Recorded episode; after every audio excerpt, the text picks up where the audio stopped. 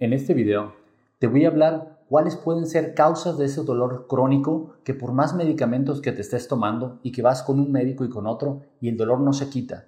Se ha visto que los dolores crónicos están totalmente asociados a algo que se llama intestino permeable, sobrecrecimiento bacteriano y algo que se llama inflamación de bajo grado. Te voy a dar grandes consejos y sobre todo tratamientos que puedes hacer en casa que te van a ayudar a disminuir y a poder dejar muchos de los medicamentos que ya estás tomando.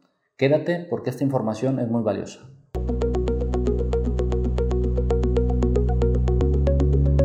Te voy a explicar qué es el intestino permeable. Hace muchos años se creía que el intestino era solo un tubo de revestimiento a nivel del tracto intestinal que no tenía ninguna función más que poder pasar los alimentos. Después se descubrió que permitía absorber ciertos alimentos, pero actualmente se sabe mucho más. Actualmente se conoce que el intestino está revestido por millones y millones de neuronas. ¿sí? Esas neuronas que están en el cerebro, pues ¿qué crees? Tienes más neuronas en tu intestino que en el nivel del cerebro. Y entonces se encontró cuál es la unión entre el primero y actualmente se le conoce con el segundo cerebro, que es el intestino. ¿Cuál es la unión? ¿Qué los une? hay un nervio que se llama nervio vago o nervio neumogástrico que va a unir cerebro con intestino. Es por eso que cuando tú te emocionas, ¿qué crees? Se manifiesta en tu intestino, ¿no? Si hay alguien, cuando eres joven cuando si eres joven, si algo te emociona mucho algo, sientes esas mariposas en el estómago. Pues es por esa conexión que hay entre cerebro e intestino. Entonces es más que un tubo donde pasan los alimentos. Ayuda a absorber nutrientes, ayuda a producir hormonas, ¿sí? Resulta que esas neuronas aparte tienen algo que nos ayuda. Tenemos unos individuos microscópicos que se le llaman bacterias, que se le conoce como flora bacteriana. Esa flora bacteriana es buena, está ahí por una función, que es producir sustancias que tu cuerpo necesita y sobre todo hormonas. Pero cuando esas bacterias no trabajan bien y tú no le das el alimento que ellas requieren, porque también son seres vivos, microscópicos, que requieren alimento. Si no las alimentas bien, van a crecer unas en mayor cantidad y empieza a haber un desequilibrio entre esas bacterias. Normalmente tenemos 11.000 cepas diferentes de bacterias, pero si unas crecen más que otras, esas van a provocar un caos y te va a llevar a enfermedades. A eso se le llama disbiosis intestinal es el inicio de las enfermedades, sobre todo de tipo metabólico. Y es porque no la estás alimentando bien o porque no le estás dando un nutriente que ellas necesitan. Tenemos 11.000 cepas y lo ideal es mantener un equilibrio. Cuando estas cepas empiecen a fallar, normalmente nuestro intestino debe estar cerrado, debe tener algo que entre una célula y otra intestinal se le llaman enterocitos y están cerradas y están bien abrazadas. Cuando tú empiezas a consumir ciertos alimentos o tener un mal estilo de vida, sobre todo un estrés emocional terrible, esos poros se van a abrir entre una célula y otra y va a permitir que entren sustancias tóxicas a tu sangre y tenemos un sistema que nos defiende, que es el sistema inmunológico. Cuando el sistema inmunológico que anda patrullando constantemente detecta que hay sustancias potencialmente dañinas o que no reconoce, las va a atacar y el momento que las ataca va a liberar sustancias de mucha inflamación que se llaman interleucinas inflamatorias. Entonces, el intestino permeable es aquel en el cual el intestino se separa formando poros y permitiendo entrar sustancias tóxicas. ¿Cuáles son las sustancias que van a llevar a que se separe el intestino y se formen poros? Son los lácteos, los azúcares refinados, las harinas y sobre todo esta proteína que se llama gluten. Actualmente el gluten no era malo, el gluten se fue haciendo malo conforme pasaron los años y sobre todo como la industria alimentaria modificó el gluten, haciendo que el trigo y el centeno, que es de donde viene normalmente el gluten, sobreviva más. Mucha gente más se puede alimentar, pero también nos está provocando muchos trastornos a nivel intestinal y a muchas enfermedades. Entonces, lácteos, azúcares, harinas, gluten, y sobre todo aceites vegetales están provocando que se formen esos poros permitiendo que entren sustancias tóxicas o sustancias que tu cuerpo no reconoce, que pueden ser también micobacterias, o sea, eh, sustancias que producen los hongos, bacterias, y entren al torrente atacando. ¿Y qué pasa? Si tú ya tienes genética de algunas enfermedades autoinmunes como hipotiroidismo de Hashimoto, lupus, artritis reumatoide, esclerodermia, Sjogren, eh, fibromialgia, entonces va va a provocar que tu cuerpo ataque a la proteína, que en este caso es el gluten, que ataque a la caseína de, eh, de, los lácteos, pero de paso, como ya hay genética, ya hay predisposición, de un de repente puede desconocer alguna sustancia, alguna estructura de tu cuerpo, en este caso, por ejemplo, la tiroides, desconocer algunas proteínas de la tiroides y las va a atacar también.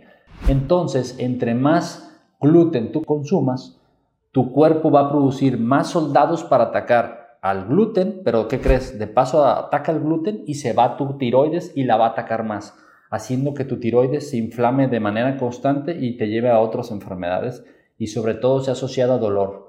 Si tú tienes artritis reumatoide, consumes lácteos, consumes gluten, consumes harinas y azúcares o aceites vegetales, esos poros que ya se formaron va a permitir que entre esas sustancias tus defensas atacan a esas sustancias y de paso van a atacar a la enfermedad que ya tienes, como es un problema de artritis o un problema tiroideo o una enfermedad renal causada por un lupus.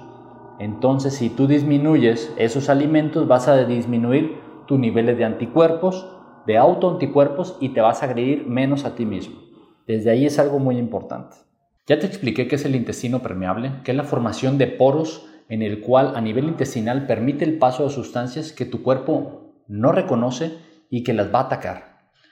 Pero cuando las ataca, ese ataque constante libera unas sustancias que se llaman interleucinas inflamatorias, que viajan por todo tu torrente sanguíneo y sobre todo a nivel de los vasos sanguíneos en el endotelio, va a provocar que se almacene grasa y esa grasa se va a meter debajo de esa, de esa pielecita del vaso sanguíneo de esa capita que se llama endotelio y cuando tu sistema inmunológico se come esa grasa va a hacer que se vuelva algo que se llama placa inestable de grasa y cuando tienes presión arterial alta, cuando te sube la presión, esa grasa se va hacia el cerebro y te provoca algo que se llama infarto cerebral porque se tapa una arteria a nivel del cerebro o se va al corazón a una arteria coronaria y te puede provocar un infarto. Entonces fíjate cómo la inflamación constante favorece que se acumulen sustancias tóxicas en los vasos sanguíneos y con el tiempo puede hacer que se formen placas de grasa que se van al cerebro, al corazón o te provoquen una trombosis arterial si eres diabético. Entonces, evitar alimentos inflamatorios te puede ayudar mucho a que esa inflamación de bajo grado no se lleve a cabo. Y muchas veces es el origen de inflamación de bajo grado de enfermedades como hipertensión arterial y diabetes mellitus tipo 2. Ahora te voy a hablar del SIBO. ¿Te suena la palabra SIBO? Por sus siglas en inglés ese de Small Intestine Bacterian Overgrowth, que es el sobrecrecimiento bacteriano a nivel del intestino delgado. ¿Por qué se lleva a cabo ese crecimiento bacteriano? Ya hablamos de que había bacterias buenas y bacterias no tan buenas, porque ese sobrecrecimiento a nivel intestinal va a evitar que absorba los nutrientes que tú necesitas. Una de las causas de ese sobrecrecimiento bacteriano es porque no tienes una cantidad de ácido clorhídrico que llegue a esa parte del intestino delgado. Hay varias causas de disminución del ácido clorhídrico. Nos hicieron creer mucho tiempo que el ácido clorhídrico en cantidades excesivas es malo. Claro que es malo, pero también es muy importante. ¿Y qué es lo que hace la industria farmacéutica? Te dicen, tómate este medicamento que se llama omeprazol, pantoprazol, ranitidina, para que no tengas tanta irritación gástrica. Y si tomas muchos medicamentos para dolor o para muchas enfermedades, que no te irriten esos medicamentos. Sí te pueden proteger, pero también vas a pagar un precio, que es esto que se llama SIBO. Al no tener ácido clorhídrico, las bacterias van a crecer porque no hay quien las mate a nivel del intestino delgado y te va a provocar que no absorban nutrientes. Sobre todo al no tener ácido clorhídrico, vas a tener un problema que se llama anemia perniciosa. ¿Por qué? Porque el ácido clorhídrico permite producir algo que se llama factor intrínseco que nos permite absorber la vitamina B12, esa que tú te tomas o que te inyectas, de nada sirve si tu cantidad de ácido clorhídrico es muy baja. Hay una prueba que nosotros hacemos y que puede ser algo casero que tú te puedes dar cuenta si tienes ácido clorhídrico en pequeñas cantidades. En ayuno, agarra un vaso, una cantidad pequeña de agua y pone una pequeña, una cucharadita chica de, bicarbonato y te lo tomas. En menos de tres minutos tú tienes que eructar o repetir y eso habla de que tienes una cantidad de ácido clorhídrico aceptable. Pero si no eruptas con esa cantidad de, ácido de bicarbonato, es probable que tengas baja cantidad de ácido clorhídrico y eso te va a llevar a SIBO. ¿Cuáles son los síntomas de tener sobrecrecimiento bacteriano o tener también algo del problema del intestino permeable? En cuanto comes, tú te vas a distender, tu intestino se distiende, vas a estar muy estreñido, te cuesta trabajo ir al baño. Inclusive con ciertos alimentos te puede salir como un tipo de, un rash cutáneo, como un tipo de alergia en la piel. Puedes tener fatiga, cansancio y sobre todo dolores articulares múltiples, pero lo más característico normalmente es, aparte de la distensión, flatulencias, vas al baño rápido, te puede dar diarrea. Esas son las manifestaciones normalmente de intestino permeable o de SIBO. Cuando es el problema a nivel de intestino delgado, te va a doler sobre todo abajo del ombligo. Ahí te puedo dar cuenta si tienes ese SIBO porque te va a, aparte de se distiende, te va a doler abajo del ombligo. Tócate y si te duele ahí es que puede ser ese que se llama SIBO. Si el problema es el sobrecrecimiento bacteriano pero en intestino grueso, en colon, te va a doler a nivel de las crestas ilíacas anterosuperiores, que son los huesitos que tenemos aquí a un lado, o que se le conoce como marco cólico. De esa manera tú te puedes dar cuenta si tienes o no datos de un probable sobrecrecimiento bacteriano en el intestino delgado. Y lo que esperabas. Te voy a hablar de qué tratamientos puedes implementar que te van a ayudar mucho a disminuir esa inflamación de bajo grado y sobre todo esa permeabilidad intestinal y disminuir el dolor crónico. Número 1. ¿Cómo disminuir el intestino permeable? Lo más poderoso que se ha visto hasta el momento es el caldo de huesos. El caldo de huesos es una preparación, tú la puedes buscar en internet, de cómo se preparan diferentes eh, huesos que se extrae los nutrientes que produce, sobre todo el tuétano, y tiene una alta calidad de colágeno. El colágeno es la sustancia fundamental que permite que el intestino se mantenga bien fuerte, bien cerrado los poros y que no se abra. Entonces, debes de consumir caldo de hueso. Es lo más potente que hay. En segundo lugar, vamos a tener la L-glutamina, que es un aminoácido no esencial que también nos provee de una cantidad fundamental, ya que la glutamina es de lo que se alimenta el enterocito y permite que se cierre el poro para que disminuya ese intestino permeable. Y por último, la colágena. Puedes tomar colágeno no hidrolizado, pero sobre todo yo te recomiendo más que consuman la vitamina C. Vitamina C actualmente la tendencia es a dosis más altas. Lo más recomendable es, ojalá lo puedas tolerar, porque a veces irrita un poco el estómago. Puedes empezar con una cápsula cada 8 horas de un gramo, pero lo ideal es que lo lleves a 2 gramos de cápsulas cada 8 horas de vitamina C para que la colágena, que es lo que está, es la sustancia fundamental de colágena, es la vitamina C. Tienes que consumir vitamina C para tener buena colágena que te va a ayudar a ligamentos, a cartílago, a estructuras óseas, a cara, a piel, para mantenerte bien hidratado. Y sobre todo mantener ese colágeno y se cierren bien los poros de ese intestino permeable. Ahora te voy a explicar el tratamiento para mejorar la digestión. Muchos de los problemas de la mala digestión es que no consumimos enzimas digestivas o tenemos trastornos en producir nuestras propias enzimas digestivas. ¿Cuáles son las enzimas digestivas? Amilasa, lipasa, pepsina y lactasa. Estas enzimas ayudan a degradar alimentos grandotes en alimentos, en, lo va haciendo más pequeñito para que tu cuerpo lo pueda absorber. La milasa desdobla los carbohidratos, la lipasa las grasas, la pepsina las proteínas y la lactasa desdobla a la lactosa. Entonces siempre nosotros tenemos esa capacidad de producirlas, pero muchas veces disminuyen. ¿Qué lo disminuye? Comer estresado hacia la carrera se ha visto que disminuye la producción de enzimas digestivas. Así que trata de comer lento, es difícil en este mundo con tanto estrés y que andamos a la carrera. Trata de comer despacio, trata de comer, inclusive puedes meditar o respirar profundamente. Se ha visto que estudios, antes de comer y estás estresado, respira, inhala y exhala unos 2 a 3 minutos lentamente hasta que controles tu respiración y tu frecuencia cardíaca. Y eso va a hacer que cuando comas liberes una buena cantidad de enzimas digestivas haciendo que tu cuerpo absorba bien esos alimentos.